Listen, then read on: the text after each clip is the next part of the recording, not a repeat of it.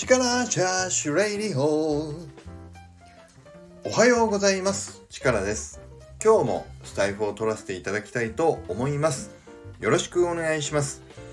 今日は月曜日ですので俺流転職の会にさせていただきたいと思います。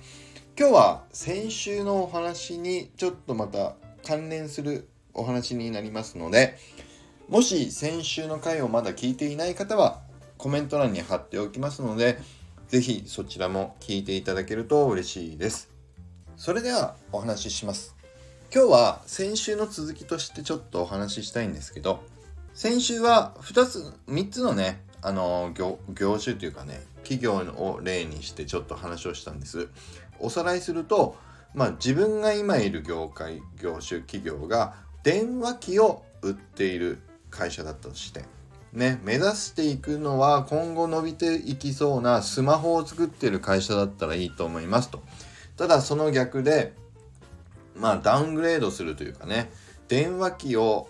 需要がさらになくなっているのにもっと需要がない電話ボックスを設置するような企業そっちの方にダウングレードする転職をしちゃうともうどんどん袋小路に入っていって次に行けなくなる可能性がありますよっていうねそんな話をしましたけどこんこの観点もちょっと忘れない方がいいなと思っていることをちょっと一個付け加えさせていただきます。この流れでじゃあ今自分がいる業界業種が実はちょうどたまたまも含めてスマホを売っている会社まあ今あの花形っていうんですかね今伸びに伸びてる今のまさに一番いい花形のような会社にいたとした時にじゃあどうやって次の転職をしていくのって考えた時大体ちょっとパッと思いつくのはまああの同じような業界だからスマホの同じ横スライドっていうんですかね。同じようなことをやってる別の企業に行くんだったらまだいいと思うんですけどそれが今度逆に何かのきっかけで電話機のような会社ねダウングレードですよねこれねダウングレードする会社にもし転職してしまった時にどう見えますかっていうことなんですけど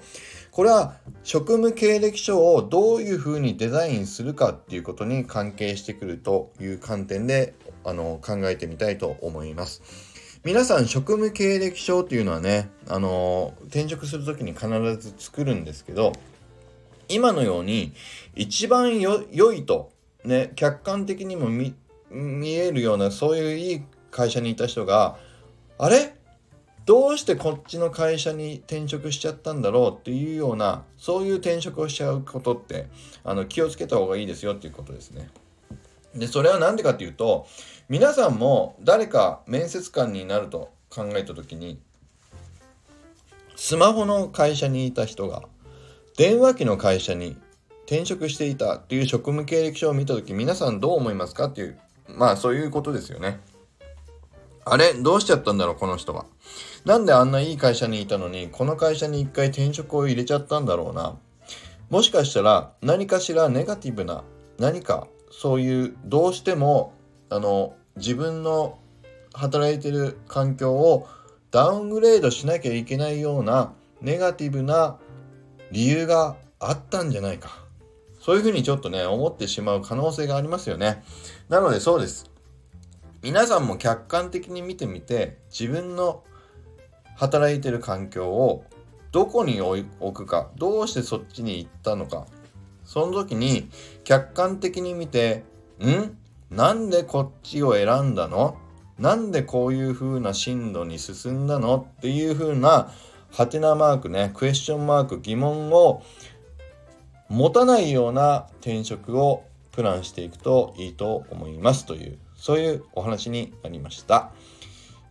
そして今日は1月31日、あさって水曜日に控えている My Cool Heroes Genesis という NFT の作品のリリースについてのお話を追加させていただきます。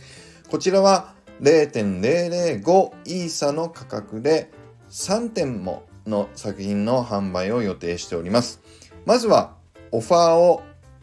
まあ、買いたいよというお申し込みをいただいた上で2月2日の1時半から予定しているライブでの抽選会で最終的なご購入者様を決定させていただくという一連のイベントを予定しております。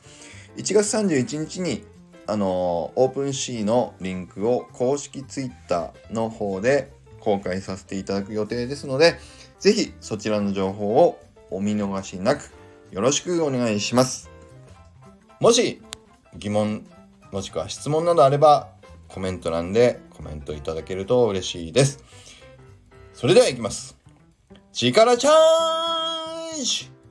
今日も力あふれる一日を Thank you.